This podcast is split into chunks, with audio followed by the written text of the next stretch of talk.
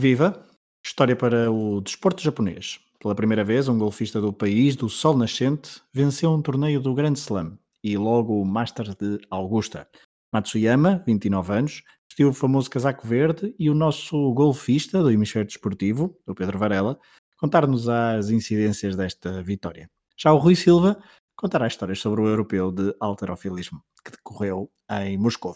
Ou seja, mais um episódio bem heterogéneo deste podcast do Hemisfério Desportivo, onde haverá espaço ainda para ciclismo e outras notas breves sobre vários desportos. Venham connosco fazer um desconto de tempo.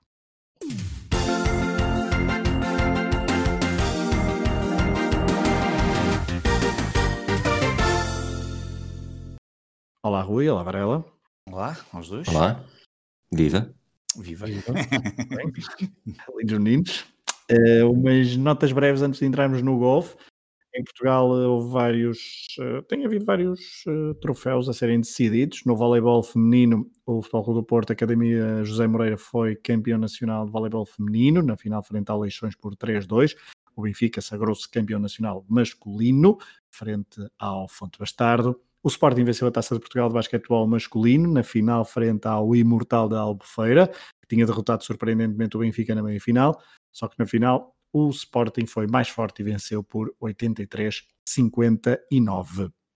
Portugal qualificou-se para o Europeu de Futsal masculino de 2022, onde defenderá o título conquistado em 2018 e esse torneio será realizado nos Países Baixos entre 19 de janeiro e 6 de fevereiro de 2022.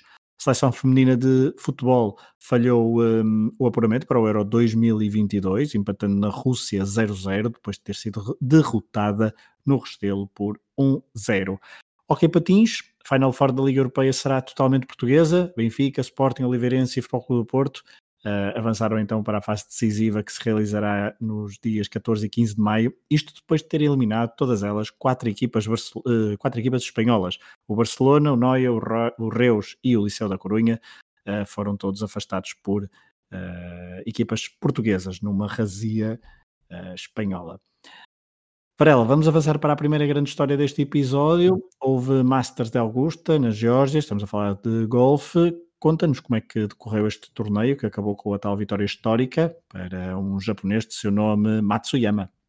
Exatamente, um, sim, sem dúvida, uma vitória histórica. Um, o Masters começou na quinta-feira, como é habitual. Começou no sentido de competição, porque hum, normalmente os treinos começam mais cedo, segunda, terça e quarta, um, voltamos a ter público, que era, que era uma das novidades para, para este ano, tendo em conta que o último ano foi sem público, não, não era o público, obviamente, uh, em termos de quantidade que normalmente temos nestes, neste torneio do Masters em Augusta, mas, mas voltamos a ter público, que é muito bom e que dá outro colorido aos quatro dias de competição.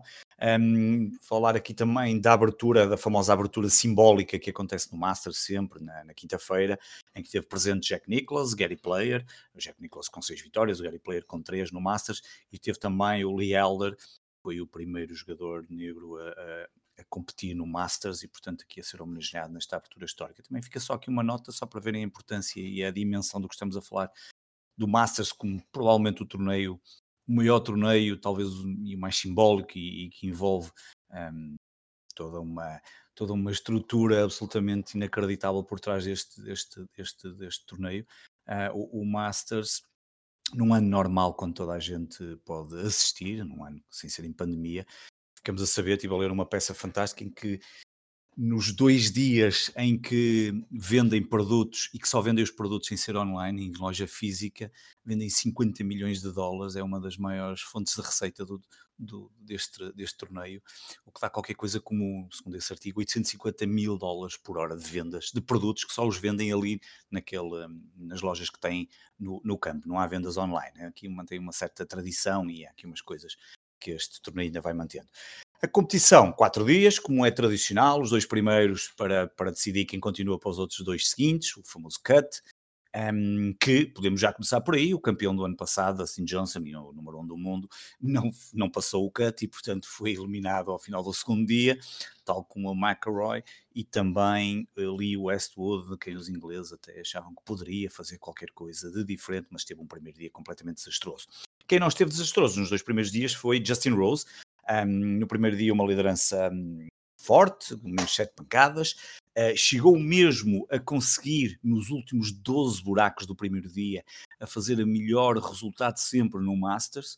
Um, sabemos perfeitamente que o Masters, para quem não conhece, o Campo de Augusta é, que é um, um campo muito difícil, uh, com buracos muito complicados. Isto é preciso fazer uma prova muito regular ao longo dos quatro dias.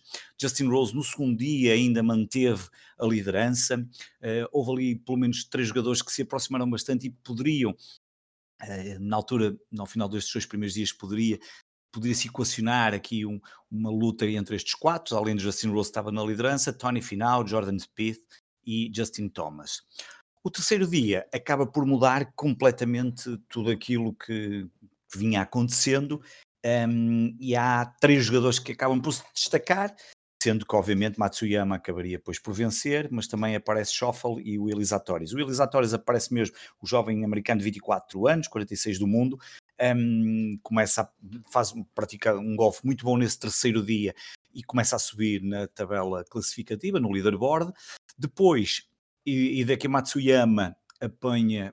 Entretanto, há uma, uma paragem por chuva nesse terceiro dia, também é importante dizer-vos. Foi, não foi muito longa, ali à volta dos 30, 35 minutos, mais coisa, menos coisa, não, não me recordo bem, mas não foi assim muito significativa, ao ponto de que, que uh, conseguiu-se aproveitar o sol todo para que acabasse o terceiro dia e não passasse nada para o dia seguinte, e isso foi, acabou por ser possível, mesmo à, ali à tangente, mas acabou por ser possível, e, nesse, e a seguir a essa pausa da chuva, o Hideki Matsuyama aparece e, eh, e, consegue apanhar o Justin Rose na liderança. E há até um momento em que Matsuyama, Justin Rose, Will Zalatoris, que tinha falado aqui, estão todos empatados na liderança, com o Shuffle, Zander Shuffle, a aparecer ali muito próximo. Um, ehm, da, da, dos primeiros lugares e portanto a deixar tudo em aberto para esse quarto dia, mas dizer que na, nesse terceiro, o terceiro dia o Matsuyama faz uma prova absolutamente incrível, uh, quem puder ver o vídeo, nem que seja só do terceiro dia, nomeadamente o buraco 15, 16 e 17, que é o momento em que ele se isola, onde ele faz um eagle e dois birdies consecutivos. Pá, aquilo são jogadas absolutamente estonteantes. Eh, estamos a falar de um jogador que já não vencia há quatro anos um torneio, portanto, não, não é propriamente um, um jogador que nós sejamos habituados a ver eh, a vencer em torneios e a ver grandes exibições, mas este terceiro dia é absolutamente fantástico e ele termina na liderança.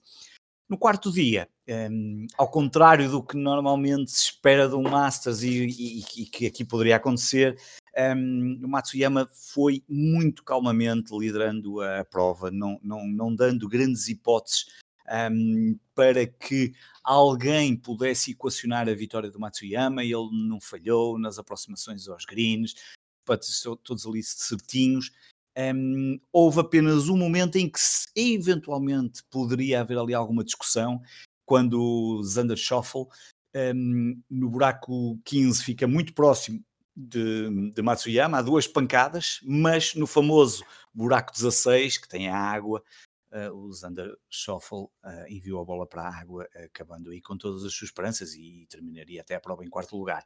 Matsuyami venceu, não, não, não, não, não houve sequer, eh, não foi colocada em causa nenhuma vez a sua liderança neste quarto dia, apenas esse momento com o Zander Schoffel e venceu uma prova que hum, certamente não esquecerá nunca, o primeiro o primeiro japonês a vencer um Major, e neste caso o Major, um, talvez o torneio mais importante dos Majors, e obviamente com destaque para toda a imprensa japonesa. Na altura estava a ver a competição, fui logo ver aos principais sites um, noticiosos japoneses, logo a dar o destaque na primeira página a Hideki Matsuyama por esta magnífica, magnífica vitória, menos 10, ele ainda faz um, no último, ainda faz um, um, um, um bogey no, no, no, no, último, no último buraco, mas uh, acabaria por vir, e, e, que dá a sensação que, que ganhou com, uma, com, apenas com uma ligeira vantagem, e, e, é verdade, ganhou com, portanto ele termina com menos 10, o Matsuyama, o Zalatoris termina com menos 9, Jordan Speed com menos 7 e o Xander Schoffel com menos 7 também, fechando estes top 4.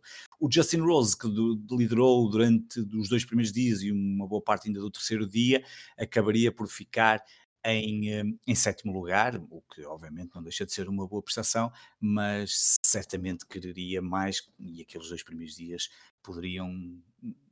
Houve ali momentos parecia que era possível, mas, mas há ali um terceiro, um final do terceiro dia e um, principalmente o final do terceiro dia acabou por ser muito penalizador para Justin Rose, que acabaria no sétimo lugar. Grande vitória de Matsuyama, um, grande vitória para o Japão neste Masters de Golf 2021. Muito bem.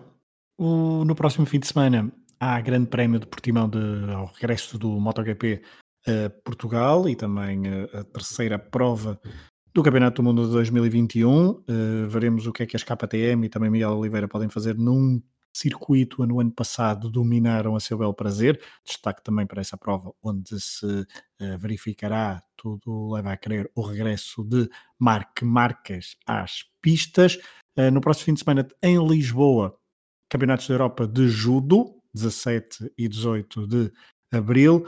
E no último, nos últimos dias, ainda não tínhamos dado aqui esse, esse destaque, Rui Bragança, medalha de bronze nos Europeus de Taekwondo em Sófia, a capital da Bulgária, na categoria de menos 58 quilos, uh, tendo perdido nas meias finais frente ao espanhol Adriano Vicente. Um, Rui Bragança, que voltará a Sófia a 7 e a 8 de maio para o torneio de apuramento olímpico. Rui, o Varela é o nosso golfista de serviço, falou-nos sobre os Masters Augusta. Um, eu não sei como é que estão as tuas provas de alterofilismo, mas é sobre isso que nos vais falar agora, Europeus de 2021 em Moscovo. E eu, em primeiro lugar, um, peço-te para que nos contes, assim, em traços gerais, como é que foram estes europeus. Em ano olímpico, assim o esperamos. Antes disso, posso dar aqui o meu código da Prozis, não? Acho que é importante. acho que sim, é bastante importante. Hemisfério desportivo, 10% de desconto. Não, europeus de alterofilismo, 315 atletas de 38 países competiram em Moscou entre 3 e 11 de abril. 160 mulheres, num total de 10 categorias, a começar nos menos 45 quilos e a terminar nos mais de 87, e 155 homens, também divididos por 10 categorias, a começar nos menos 55 e a terminar nos mais de 109. O sistema de competição do alterofilismo não é muito diferente do da patinagem artística, já que essa foi uma das modalidades que falámos uh, recentemente. E o que é que eu quero dizer com isto? Enquanto na patinagem artística o que conta mesmo é o somatório dos programas curto e livre, apesar de haver medalhas isoladas às quais se dá menos importância, o mesmo se passa aqui no alterofilismo existe a combinação de arranque, snatch em inglês, e de arremesso, clean and jerk. Na primeira, o peso é levantado num único gesto e os valores nunca são tão altos. No segundo, há dois movimentos. No primeiro, coloca-se a barra ao nível dos ombros e no segundo, ergue-se acima da cabeça.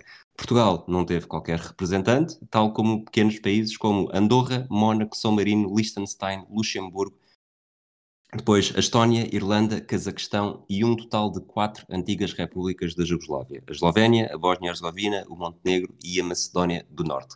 Como curiosidade, já que estamos nesta zona do, da Europa, a Sérvia teve seis atletas, a Croácia quatro e o Kosovo. A Rússia foi a comitiva com mais atletas, com 20, seguido da Bielorrússia com 18, da Ucrânia e da Polónia com 16, da Espanha com 15 e da Arménia e da Bulgária com 14. E porquê que eu fiz este levantamento? Porque se percebe claramente que há um padrão de tradição que acaba por se refletir também no medalheiro final. A Ucrânia venceu com 4 de, aliás, a Ucrânia venceu 4 das 20 medalhas de ouro que estavam em jogo, e da Bulgária com 3. Em medalhas totais, a Rússia liderou com 9, apesar de só ter conseguido um título, enquanto a Arménia subiu 8 vezes ao pódio e a Bulgária 7. Num total de 16 países a subir ao pódio, houve apenas 4 que associamos ao Bloco Ocidental. A Grã-Bretanha venceu duas medalhas de ouro e uma de prata, e foi o primeiro título europeu desde 1995. A Itália venceu uma de ouro e duas de prata, a França uma medalha de prata e uma de bronze, e a Bélgica uma medalha de bronze. Rui Hércules Silva, uh, já nos vais falar se calhar mais sobre uh, destaques de resultados do europeu, mas primeiro eu sei que descobriste uma história e uh, a propósito deste evento e que nos queres contar, claro. Sim, eu não, apesar de, de ter tido interesse em acompanhar, por não ver muito, mas uma das provas que acabei por, por ver incluía uma francesa chamada Gaëlle Nayo Ketchenka, eh, uma francesa que nasceu nos Camarões e que começou a representar a França em grandes competições a partir de 2014. E esta a história de Nayo Ketchenka tem dois motivos curiosos. Primeiro, por parecer ser uma eterna segunda em europeus, uma vez que no currículo conta com medalha de prata em 2015, 2016 e 2018 na categoria de menos de 75 kg, e agora em Moscou foi novamente segunda classificada, mas na categoria de menos 81. Só que pela primeira vez conseguiu uma pequena consolação ao alcançar o melhor resultado num dos dois gestos. No arremesso levantou 131 kg, mais 4 do que a ucraniana Alina Marushak, que acabou por vencer categoria. Mas talvez ainda mais uh, importante e curioso do que isto, mais do que este azar de ser uma eterna segunda ou da curiosidade de finalmente ter sido a melhor uh, num dos momentos, a história de Nayo Ketchenka é impressionante porque a francesa recuperou de uma lesão impressionante há dois anos, nos europeus de Batumi, na Geórgia. A alterofilista partiu o braço em dois sítios diferentes enquanto tentava levantar 107 quilos no arranque. Eh, o momento que está disponível online, mas que eu confesso não tive coragem de ver, eh, comoveu o público e deixou para trás um rastro de sangue no colchão enquanto era transportada para os bastidores e recebia assistência e sendo transportada também para o centro médico, portanto acabou por ser uma redenção com um sabor eh, com um sabor agridoce porque mais uma vez não foi não conseguiu a medalha de ouro no que realmente interessa mas conseguiu recuperar as suas prestações ao mais alto nível depois de uma lesão tão, tão aflitiva. E para concluir esta secção de alterofilismo deste episódio do Desconto de Tempo, vamos então aos destaques do, do europeu. Acho que são seis, não é? É por aí, sim, acho que sim. Uh, a Geórgia venceu duas medalhas de ouro, uh, apenas duas medalhas de ouro, mas não foram, lá está, apenas duas medalhas de ouro. Foram duas das três prestações mais dominadoras em toda a prova. Na categoria de menos 96, Anton Pliasnoy nasceu na Ucrânia e só, só começou a competir pela Geórgia em 2018.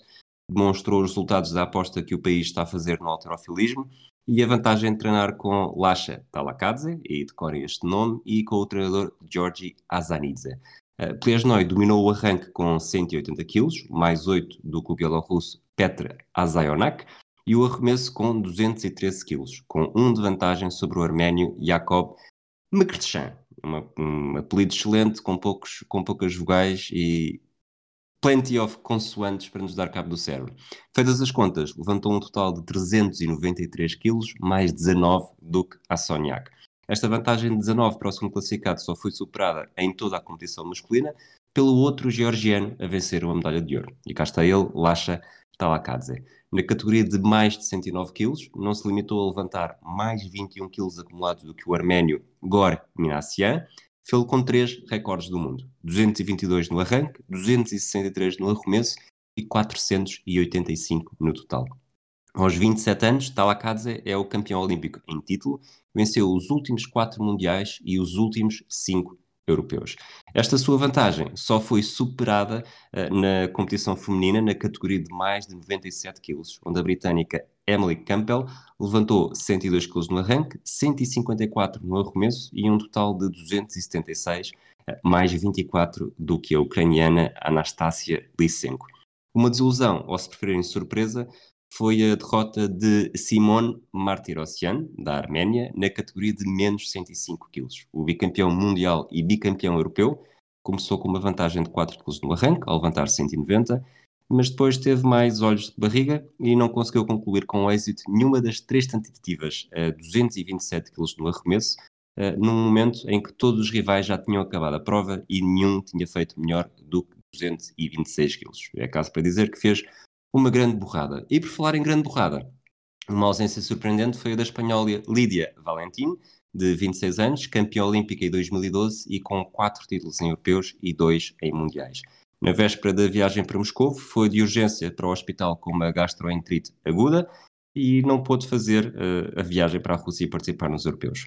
A beneficiada foi a ucraniana Irina Deka, que venceu na categoria de menos de 76 quilos, com um total de 248, mais dois do que a adolescente russa de 18 anos, Yana Sotieva. Para terminar, outro recorde que caiu durante a competição em Moscou foi o de arremesso masculino na categoria de menos 81 kg e foi alcançado por um búlgaro de 16 anos, Carlos Nassar. Numa das provas mais equilibradas, disputou o título com o italiano Antonino Pizzolato até ao fim, mas acabou por ser superado por 1 kg. Fizeram os dois 206 no arremesso, e é por isso que o recorde é de Nassar. Nassar fez primeiro esta marca, portanto é ele que fica com o recorde, mas Pizzolato levantou 164 no arranque, contra os 163 de Nassar. Varela, depois de muita proteína, uh, vamos para o curling. Notas breves sobre o campeonato do mundo que decorreu no Canadá e onde houve tri sueco.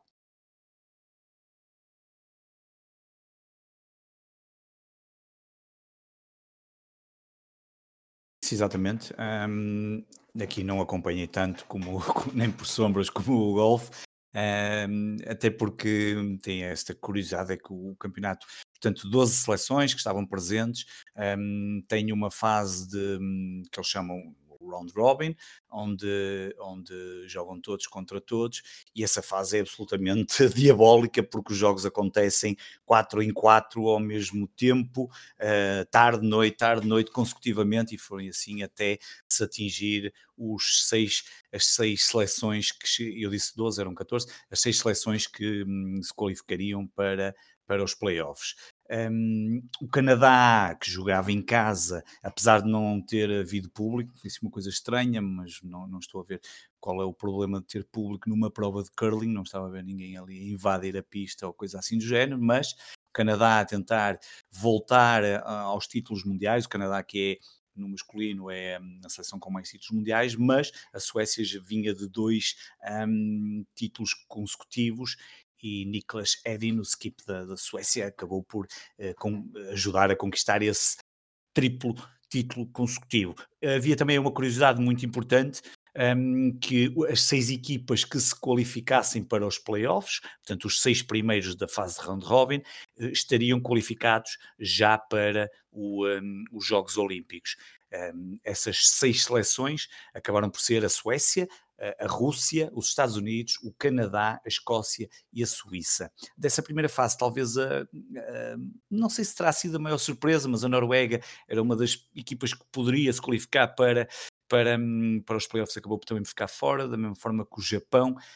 Um, depois, na fase de qualificação, o primeiro e o segundo avançavam logo para as meias finais o quarto o jogava contra o quinto e o terceiro contra o sexto. O Canadá foi logo eliminado nessa qualification game dos playoffs pela Escócia. Escócia que viria a atingir a final diante da Rússia e só iria perder hum, o jogo, uh, só iria perder o título na última jogada, porque até são 10 endos o curling e até ao nono end um, a diferença estava 5-5, mas a Suécia, com uma jogada absolutamente incrível, coloca o resultado em 10-5 e finalizaria sendo uh, campeã e pela terceira vez consecutiva no jogo de medalha de bronze. A Suíça venceu a Rússia por 6-5. Muito bem, vamos passar para o ciclismo. Um, ainda recuando um bocadinho no tempo, falar sobre a volta a Flandres. Eh, conquistada por eh, Asgreen, da de Koenig, companheiro de equipa de João Almeida. No final da etapa, muito surpreendente, ao final de 6 horas, 2 minutos e 12 segundos, Caspar Asgreen um, ehm, chegou eh, isolado juntamente com o Matthew Van Der Poel da Alpecin ao, à meta e quando toda a gente esperava que o, quando esperava que o holandês uh, Matthew Van Der Poel pudesse uh, ser mais forte do que Asgreen, que tinha sido classificado ano na, na edição do ano passado, um, a verdade é que o ciclista dinamarquês da Koenig foi muito forte e não deu hipótese a Matthew Van Der Poel, conquistando assim pela primeira vez o, um monumento, neste caso uh, o Tour de Flandres, e uh, sendo a maior vitória da, da, carreira para o ciclista dinamarquês. Do terceiro ao sétimo lugar, só belgas, uh, Greg Van Avermaet, Jasper Stuyven, uh, Sepp Van Marke, Wout van Aert, que ficou em sexto lugar, e depois em sétimo, uh, Jan Vermees. Um, portanto, estamos a falar aqui de um domínio que se esperava um, ou entre Van Der Poel ou entre Wout van Aert, mas nenhum dos dois conseguiu uh, a vitória no Tour de Flandres. Avançando depois para uma prova que deu muito destaque no, no, na passada semana, a volta ao País Basco, e isto cada vez mais é leva-me a refletir que há hum, cerca de. Nem, nem é preciso Posso ir interromper? Podes, claro. À vontade, já estava Varela, tenta lá adivinhar uh, o nome de um ciclista que não ganhou a volta ao País Basco. Um, Pogacar? Certíssimo, estás muito, estás muito forte nisto do ciclismo. Como é que não sei se o Fragoso ia falar disso, portanto, força, desculpa Fragoso, é a última vez que eu interrompo. Não, por Rachar ficou em terceiro, spoiler alert, eh, não ganhou, ganhou o outro, ganhou o seu primo esloveno. ficou no pior lugar do pódio. Eu tenho-te a dizer que vou torcer pelo Pogachar se ele for aos Jogos Olímpicos. Ah, não trouxes os portugueses, é? Também, isso, isso, esse torcerei sempre pelos portugueses, mas... Se houvesse um do Sporting da Vira por acaso até está tá, tá lá um do Sporting, não está? Eu já nem sei. O Johnny Brandão ainda era de Sporting. Eu já nem sei. O Sporting já não tem. Quer dizer, agora o Sporting já não tem, agora acabou. Não é? Exato. Era, exato. Uh, mas nem sei se vai ser, se vai ser dos escolhidos. Mas, mas claro que se Não, mas, mas, mas, vamos recentrar, vamos recentrar a discussão. Mas eu, eu estou Desculpa, vou, vou voltar para o meu Estou fragoso. O Pogachar, eu quero ver o que é que o Pogachar vai ser nos Jogos Olímpicos. Até porque o Fragoso completamente contente e ia fechar para os aliados. É só por isso. Uh, sim, aliás, 4 da manhã, eu acho que também. Bom, uh, fica prometido. O, um... Olha que está gravado. gravado. Estás a ver? E vou de bicicleta, e vou de bicicleta. Opa, espetáculo e o filme. Um, Vamos embora. Essa, essa, essa não me comprometo muito, não é como, não é como ir de patins para algum lado. Bom, um, volta ao País Basco, estava, estava a falar que há 15, 20 anos estas provas passavam um bocadinho despercebidas e uma pessoa falava muito do Tour, do Giro, da Volta, mas estas provas de de etapas curtas de normalmente uma semana, para além das provas, obviamente, como a, como a volta a Flandres de um dia, são provas muito emocionantes. E esta volta ao País Basco deu proporcionou etapas muito, muito, muito interessantes. No final, a vitória foi eslovena e não foi de Pogachar. Primoz Roglic dominou praticamente toda a semana, a não ser ali num momento em que um companheiro de equipa de Tadej Pogachar, um, que agora me esqueci, Brandon McNulty, assim é que é, que depois até acabou por ficar no 17 lugar, fruto de uma etapa,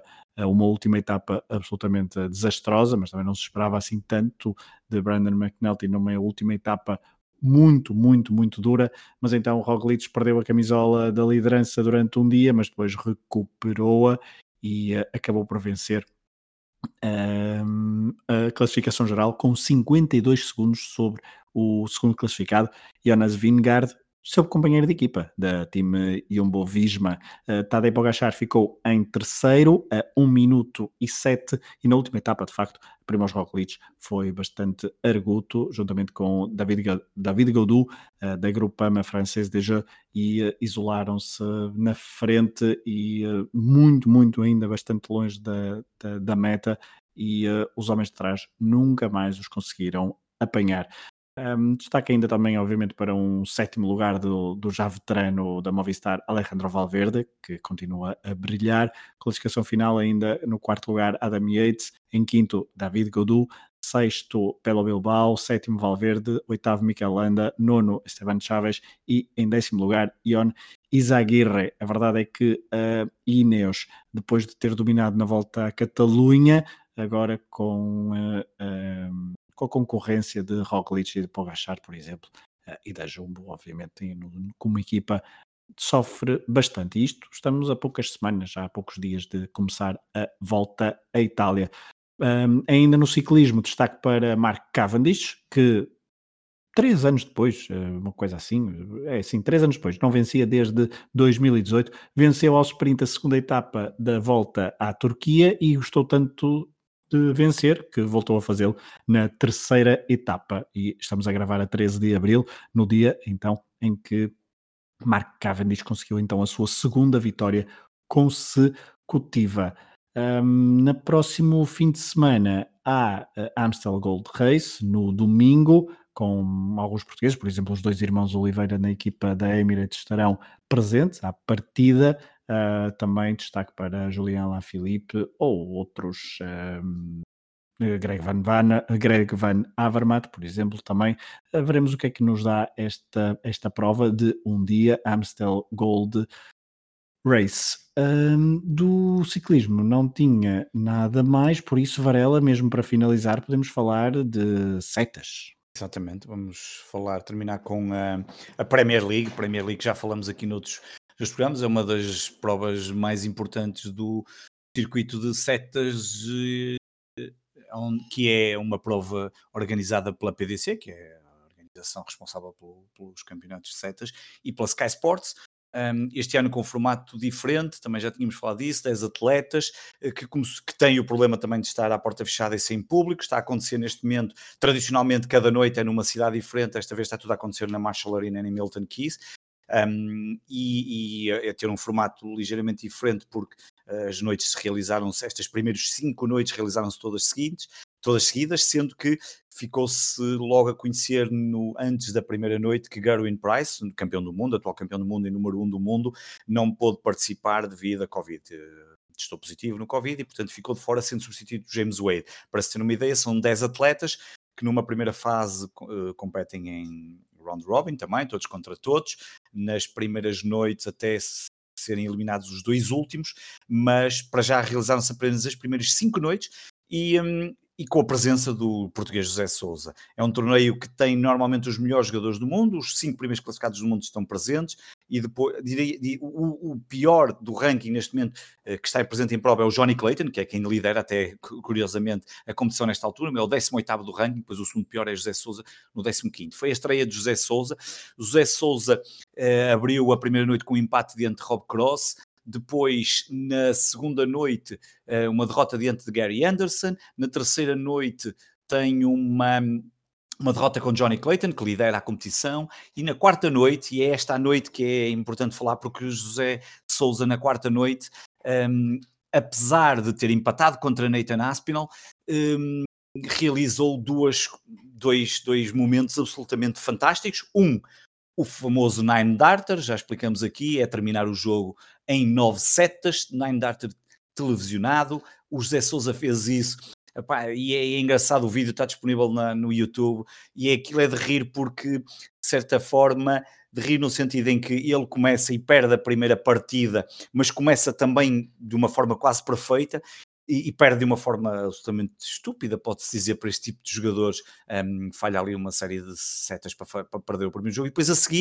tipo. Um, e Uh, volta a fazer tudo perfeitinho e faz o Nine Darter e, e conquista uh, essa partida. Um, ficou também outro momento dessa noite é que José Souza igualou o recorde de mais os, os, famosos 180, que é a jogada máxima nas setas, são três triplos de 20, um, e José Souza fez 11, ficou a 1 de ficar ele como recordista, igualou o recorde, um recorde que já tinha 10 anos, que foi igualado por José Souza nessa noite. Não foi a primeira vitória, a primeira vitória só viria a acontecer na quinta e última noite, a, competição regressa só no dia 19 de abril para a sexta noite, José Sousa venceu a Dimitri Vandenberg por 7-3 um, e está neste momento em posição de, de ser eliminado, uh, ocupa o, oitavo, o, o nono lugar, apesar de só ter perdido duas vezes em cinco e esses dois empates e apenas uma vitória, está neste momento com quatro pontos. Um, diria que tem toda a possibilidade de se manter em prova, um, mas as próximas quatro noites vão ser decisivas. Uh, neste momento está José Souza na, na zona de eliminação, e Glenn Durant, que é o atual um, campeão da Premier League. Portanto, dia 19 de abril regressa a sexta noite e serão toda vez todas seguintes, 19, 20, 21 e 22, a chamada Judgment Night, em que José Souza jogará nesse último dia do Judgment Night contra Peter Wright e vamos ver se consegue uh, evitar a eliminação. Se conseguir, passa para a segunda fase que voltará em maio, uh, e aí ficarão oito atletas e desses oito qualificarão-se apenas quatro para as meias finais e depois para a final, onde é jogado tudo no mesmo dia. Muito bem, há pouco esqueci-me de dizer, o duelo Roglic uh, Tadej Pogacar continua na próxima, na outra semana, com a Flash Valone e com a Liège Baston Liège, Flash Valone a 21 de Abril e a Liège Baston Liège a 25 também do mesmo mês, uh, Roglic que ainda vai participar de Natal, prova Amstel Gold uh, Race, portanto na Holanda, as outras duas na Bélgica. Ponto final neste episódio do Desconto de Tempo, podcast do Hemisfério Desportivo. Uh, se quiserem ser patronos do Hemisfério Desportivo e ter acesso a conteúdos exclusivos, uh, www.patreon.com hdesportivo para mais informações. Um, onde temos também temos conteúdos exclusivos não só dos, dos episódios, uh, de alguns episódios do, dos vários podcasts que temos, mas também histórias um, que vêm do Edesporto, uh, em conteúdo exclusivo para, para os patronos. É mais um, uma, um produto adicional que, que damos a quem uh, contribui então para este projeto independente. Obrigado por terem estado desse lado. Uh, um abraço para os dois, Rui e Varela, um e um abraço a todos um abraço. os nossos ouvintes.